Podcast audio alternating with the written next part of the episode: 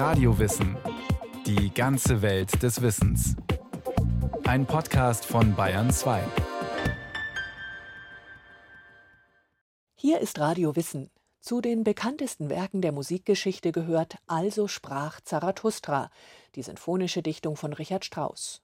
Namensgeber ist der altpersische Priester Zoroaster, der erste Religionsstifter der Menschheitsgeschichte überhaupt. Sein Zentrum hat der nach ihm benannte Zoroastrismus, eine der ältesten monotheistischen Religionen im heutigen Iran. Nach dem zoroastrischen Glauben ist es so, wenn jemand stirbt, das Leben ist nicht zu Ende. Das ist wie ein Lebenskreis. Daher, das Leben geht weiter. Der Glaube an Zarathustra ist der Glaube an das Gute.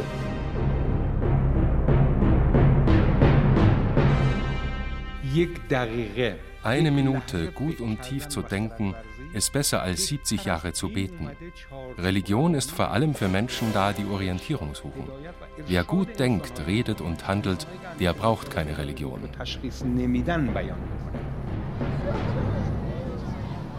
Mit grauem Vollbart, charismatischer Ausstrahlung. Besat Nikdin folgt den Prinzipien seiner Glaubensgemeinschaft, dem Zoroastrismus. زرتشت Zarathustra hat sich als Lehrer verstanden, der uns in der Reinheit des Denkens, Sagens und Handelns unterrichten wollte. Jeder Mensch, der diese drei Grundgedanken beachtet, befolgt die zoroastrische Lehre. Zarathustra hat uns gelehrt, niemanden nach seiner Religion zu fragen. Jeder, der hierher kommt, kann seinen eigenen Glauben haben. Wir messen ihn nur an dem, wie er denkt, redet und handelt. Das ist uns das Wichtigste. Die Religion ist niemandem auf die Stirn geschrieben oder in eine Urkunde. Besat Nikdin ist der Vorsteher der zoroastrischen Gemeinde in der zentraliranischen Stadt Isfahan. Ein Landwirt eigentlich, der seine Nebenberufung darin sieht, anderen zu dienen.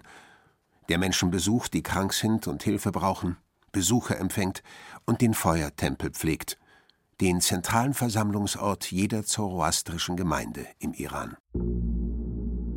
Über dem Eingang prangt stets ein seltsames Symbol, der Faravahar. Zu sehen ist ein bärtiges Antlitz mit ausgebreiteten Flügeln und Schwanzfedern. Der Faravahar stellt die drei Grundprinzipien des Zoroastrismus dar, nämlich die Trias von Denken, Sagen und Handeln, ebenso wie den Gegensatz von Gut und Böse, der jedem Menschen innewohnt. Im Zoroastrismus stehen sich beide im Kampf gegenüber, sagt Turul Kurt, Religionswissenschaftler in der Akademie der Weltreligionen der Universität Hamburg. Im Grunde herrscht ein dualistischer Gedanke, in der die Welt zwar vom Schöpfergott Ahura Mazda in sieben Tagen erschaffen wird, wobei man jetzt hier sehen kann, dass es einen Schöpfergott eigentlich gibt, aber die ganze Kosmologie und Kosmogonie, was danach passierte, auf einer Dichotomie zwischen Gut und Böse basiert. Der Faravahar findet sich überall im Iran. Auf Reliefs im zweieinhalbtausend Jahre alten Persepolis, auf Hauswänden, in Dokumenten, im Staatswappen vor der Revolution. Beliebt sogar als Schmuck- und Glückssymbol bei vielen Iranern von heute. Auch über dem wichtigsten Feuertempel im Iran, dem in Yazd, prangt ein großer Faravahar. Wir sind im zoroastrischen Feuertempel. Es ist gerade Dämmerung und dann ist das Gebäude schon beleuchtet mit einem Licht wie ein, die Farbe der Sonne. Inmitten dieses Lichtes befindet sich eine Figur. Das ist der geflügelte Sonnenscheibe Ahura Mazda. Esan Arabagheri ist Lehrer und unterrichtet an einer privaten Deutschschule. Im Westen haben viele Menschen Furcht vor dem Iran. Wer trotzdem ins Land kommt, stößt auf freundliche, kontaktfreudige Menschen, mit denen man sich aber kaum unterhalten kann. Denn die meisten Iraner sprechen nur die Landessprache Farsi. Isan Arabagheri wird deshalb auf dieser Reise nach Yazd auch für uns übersetzen. Yazd ist der Mittelpunkt des zoroastrischen Glaubens, nicht nur im Iran, sondern für alle seine Anhänger weltweit. Die Stadt hat heute etwa 650.000 Einwohner und genießt wegen ihrer einzigartigen Architektur seit 2017 den Status eines Weltkulturerbes, vor allem wegen ihrer unterirdischen, kilometerlangen Wasserkanäle und ihrer Windtürme. Doch Yazd ist noch viel mehr, sagt Turul Kurt. Yazd ist die älteste Stadt Irans. Mehr noch, es ist das Zentrum der zoroastrischen Religionsgemeinschaft. Nach dem eigenen Verständnis ist dieses Zentrum seit der Achemedinenzeit vorhanden und auch Zarathustra habe hier gewirkt. Deswegen ist es auch religiös-theologisch von großer Bedeutung. Aber auch die Tatsache, wie ich finde, dass zum Beispiel nach dem Zerfall des Sassanidischen Reiches durch die Muslime diese Stadt nicht unterging und die Zoroastrier hierher flüchten konnten, galt dieser Ort als Zufluchtsort. Und ich finde, dass dieser Ort eine ganz besondere identitätsstiftende Bedeutung erhalten hat. Ahura Mazda, der Schöpfergott und sein Prophet Zarathustra seien, so Religionswissenschaftler Turul Kurt, untrennbar miteinander verbunden. Für die Zoroastrier ist Ahura Mazda der Weise, der Allwissende und der Initiator des Weltengeschehens. Das heißt, er ist zwar der waltende König, der Richter, der am Ende, nachdem das Weltengeschehen sein Ende findet, bestrafen bzw. belohnen wird. Nach der Schöpfung blieb und bleibt Ahura Mazda als ein stiller Betrachter, der sich das ganze Weltengeschehen anschaut im Stillen. Dass er im Stillen heil ist, bedeutet natürlich für die Zoroastrier nicht, dass er nicht reagiert oder nicht reagieren kann, sondern das zeugt von seiner Weisheit. Zarathustra ist die Person im Zoroastrismus, der die göttliche Leitung bzw. Offenbarung erhielt und den Auftrag hatte, dies weiter zu vermitteln.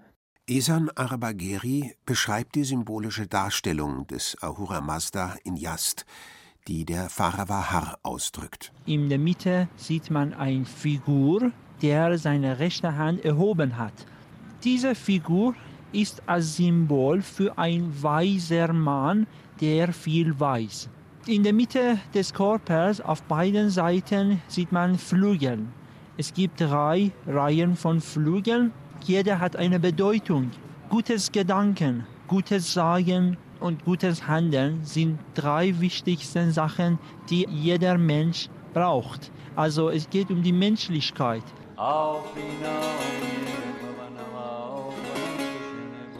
Der Feuertempel von Yazd liegt in einem Viertel, das vorwiegend von Anhängern des Zoroastrismus bewohnt wird.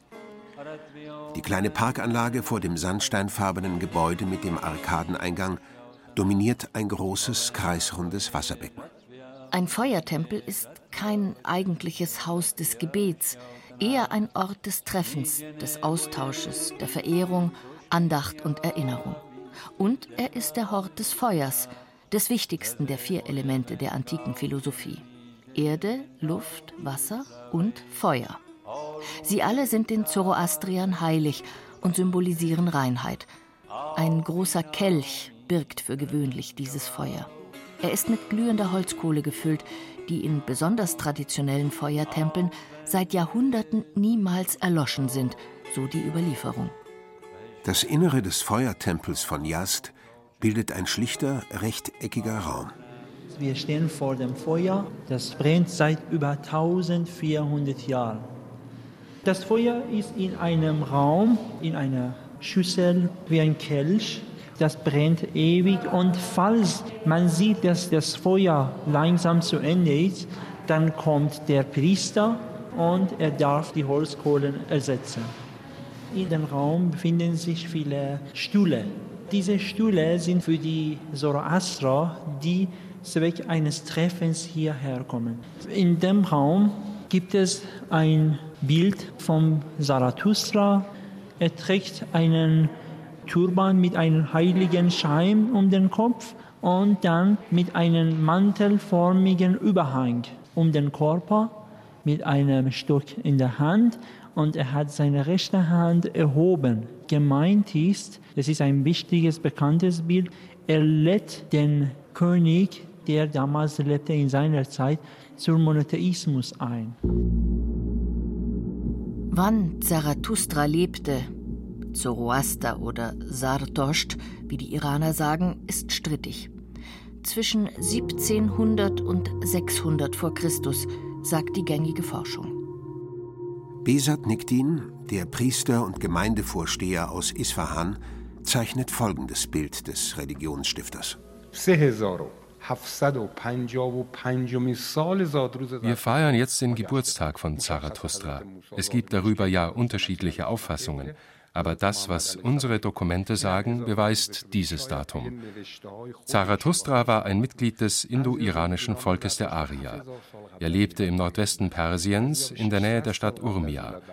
Mit großer Wahrscheinlichkeit starb er bei Masai Sharif im heutigen Afghanistan, das damals zum antiken Persien gehörte. Wir wissen, er hatte eine Frau, drei Söhne, drei Töchter und er starb im Alter von 77 Jahren. Seine Lehren fasste Zarathustra als Gathas zusammen, Hymnen und Gesänge. Diese sind Teil des Avesta, unseres heiligen Buches.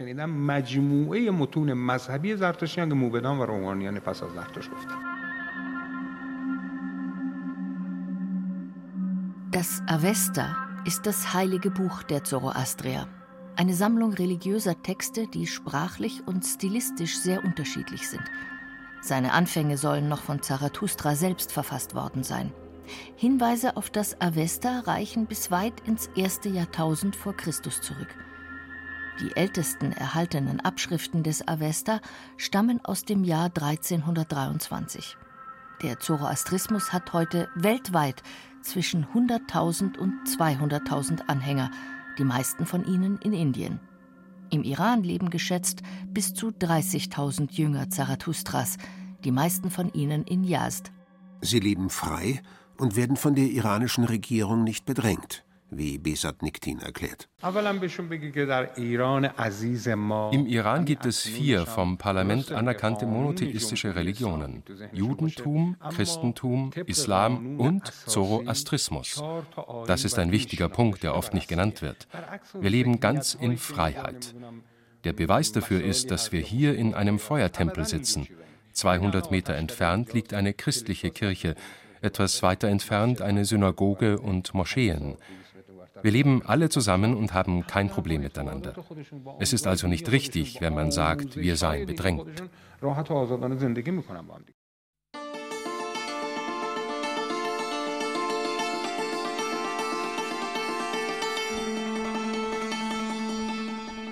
1979 gab es im Iran die Islamische Revolution. Sie brachte das Ende der Herrschaft von Shah Reza Pahlavi. Aus einer pro-westlichen Monarchie mit laizistischen Tendenzen wurde eine streng islamisch ausgerichtete Republik. Auf einen Kaiser folgte ein Ayatollah, auf Reza Pahlavi Ruhollah Khomeini. Reporter ohne Grenzen zählt die Islamische Republik zu den Ländern mit der weltweit geringsten Pressefreiheit. Zusammen mit Esan Arabagheri fahren wir stadtauswärts Richtung Süden. 100 Stufen führen vor den Toren von Yazd einen staubigen Hang hinauf. Hier oben versteht der Besucher die Bedeutung, die Wasser und Wind, Erde und Feuer haben. Überall in Yazd begegnet man sinnbildlich den vier Elementen. In den erdfarbenen Lehmziegeln der Altstadt, den handtuchschmalen Gassen, deren hohe Fassaden die glühende Hitze fernhalten, in den Windtürmen, den Wasserkanälen.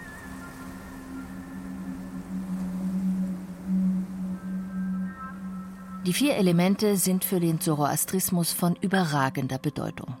Wasser, Erde, Luft und vor allem das Feuer stehen für die Reinheit des Geistes und müssen rein bleiben, im Leben und darüber hinaus, so Religionswissenschaftler Turul Kurt. Um diese vier Elemente vor Verunreinigungen zu schützen, denn diese Elemente sind auch im Menschen vorhanden, dürfen die Toten nicht in der Erde bestattet werden. Denn wenn man sie in der Erde bestattet, dann kann man sie nicht aufrechterhalten. Deswegen müssen sie ausgestellt werden in freien Flächen. Da auch Leichen als unrein gelten, darf man die Erde damit dann natürlich nicht verunreinigen. Also gibt es bestimmte Orte, diese Dachmen, die man auch Türme des Schweigens nennt.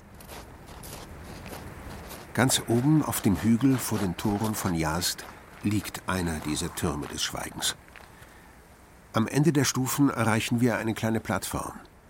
Darüber erhebt sich, wie die Außenwand eines Wasserbeckens, ein kreisrund gemauerter Ring. Auf dem Nachbarhügel liegt ein zweiter. Beide sind Zentrum eines ganz besonderen Totenkults. Nur ein einziger niedriger Durchgang führt durch die runde, übermannshohe Mauer. Dahinter öffnet sich ein 30 Meter großer Kreis, in dessen Mitte ein breites, mehrere Meter tiefes Loch im Boden. Die Stille erinnert an die eines Klosters, an einen Ort des Rückzugs, der Andacht. Diese kreisförmige gepflasterten Steine hier sind in drei großen Runden verteilt. Wenn jemand starb, man legte den Toten ohne Kleid hier auf den Boden. Wenn ein Mann war, wegen der Körpergröße, der in dem ersten größeren Kreis wurde er gelegt, eine Frau in der mittleren und die Kinder um das Loch in den kleineren Kreis. So, warum hier diese Mauer um uns zwei bis drei Meter hoch sind, das hat einen Grund. Die Tiere wie die Hunde und auch noch andere Tiere Sie könnten diese Fleischüberreste, Knochen nehmen und dann weiter mitnehmen bis zu der Stadt und so weiter. Da hat man die Mauern so hoch gebaut, dass es für die anderen Tiere nicht zugänglich war, nur für die Geier. Der Mensch als Hülle aus Fleisch und Knochen, die nach seinem Ableben die Umwelt nicht belasten soll. Wer sich auf dem Turm des Schweigens vor den Toren von Yazd dem Gedanken über die Endlichkeit hingibt, mag es als tröstlich empfinden, dass hier in der Vorstellung der Zoroastrier der Kreislauf des Lebens endete und begann, als Fleischüberreste, wie es Esan Arabageri nennt, die anderen Lebewesen als Nahrung dienten. Wenn die Geier weiterzogen und die Reste in der Sonne verwest waren, kehrten Helfer die Knochen in die Grube in der Mitte und schafften damit Platz für die nächsten Verstorbenen. Bis in die 1930er Jahre hielt sich der Brauch. Dann verbot Schah Reza ihn aus hygienischen Gründen. Heute liegt unterhalb der Türme des Schweigens ein Friedhof, auf dem die Zoroastrier seitdem in Gräbern bestattet werden. Klassisch, mit Marmorplatte, Grabstein, Inschrift und gelegentlich dem Bild des Verblichenen. Etwa 1000 Ruhestätten gibt es hier, ordentlich in langen Reihen und stets schlicht weiß. Es ist der weltweit größte Friedhof der Glaubensgemeinschaft.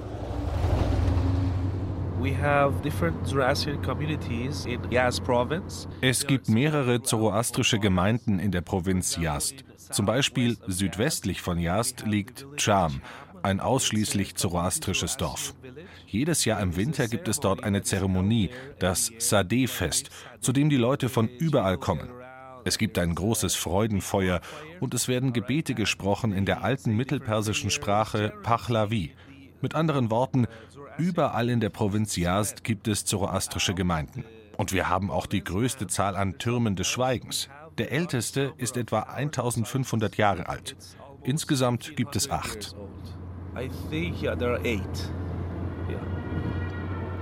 Omiza Hafinia ist mit uns in den Nordosten von Yazd aufgebrochen. Der Zoroastrier aus dem Dorf Masra e Kalantar arbeitete vor Corona als Fremdenführer in der Stadt. Omiza Hafinia begleitet uns nach Chakchak, zum Wallfahrtsort aller Zoroastrier. Jeder Gläubige sollte einmal im Leben dort gewesen sein. Kein leichtes Unterfangen, denn der Schrein liegt abgeschieden in der Höhle inmitten einer Felswüste. From June 14th until June 18th. Vom 14. bis 18. Juni treffen sich Zoroastrier aus aller Welt im Wallfahrtsort Chakchak. Sie reden dann miteinander und beten. Während dieser Tage ist es nur Zoroastriern erlaubt, hierher zu kommen.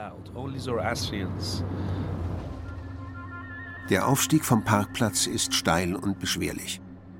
Wer hierher kommt, der will Ahura Mazda, dem Schöpfergott der Zoroastrier, und Zarathustra, seinem Botschafter, nahe sein.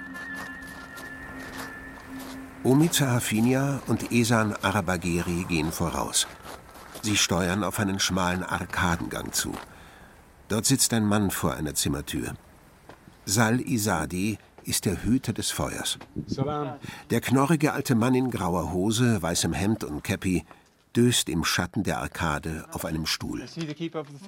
Sal Isadis bescheidene Aufgabe, das Feuer zu versorgen und Eintritt von den wenigen Besuchern zu nehmen, wird dadurch wichtig, dass er einer jahrtausendealten Verantwortung nachkommt. Jeder zoroastrische Tempel hat einen Hüter des Feuers, dessen Pflicht es ist, diesen Inbegriff der Reinheit am Leben zu erhalten. Esan Arabageri Es war 600 nach Christus in der Zeit der Eroberung der Araber, die nach Persien kamen und Persien eroberten. Die Religion dieser Araber war Islam. Aufgrund dessen, dass vor Islam die Perser hier in diesem Raum zoroastrische Religion hatten, sie mussten entweder Religion Islam anerkennen, akzeptieren oder sie wurden getötet einfach durch die Araber. Daher sind viele geflohen und diese Tropfen, das wir hier sehen, das sind im Grunde genommen die Tränen einer heiligen Frau für diese Zoroaster. Tropfen heißt Chak Chak. Und dann hat diese Heiligtum den Namen Chak Chak bekommen. Durch ein Loch im Gewölbe der Grotte, die über 80 Quadratmeter groß ist, fällt Tageslicht. Es gibt eine Vitrine mit Abschriften aus dem Avesta, dem heiligen Buch der Zoroastrier. Sal Isadi entzündet jeden Morgen frisches Holz in der Glut des Kelches.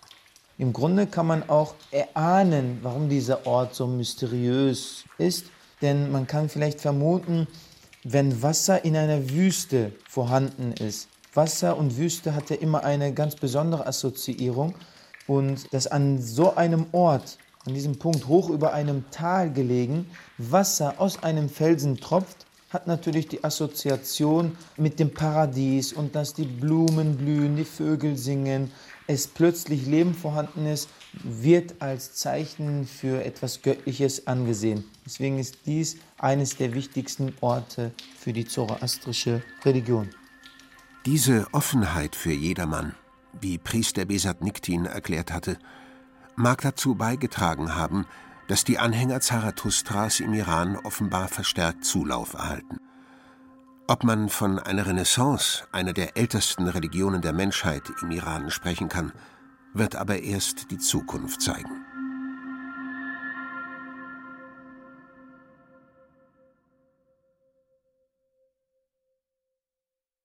Das war Radio Wissen, ein Podcast von Bayern 2. Autoren dieser Folge Michael Marek und Sven Weniger. Regie führte Martin Trauner. Es sprachen Christoph Jablonka, Irina Wanka, Clemens Nicol und Andreas Dirschall. Technik Ruth Maria Ostermann und Theodor Kosakowski. Redaktion Bernhard Kastner. Wenn Sie keine Folge mehr verpassen wollen, abonnieren Sie Radio Wissen unter bayern2.de slash podcast und überall, wo es Podcasts gibt.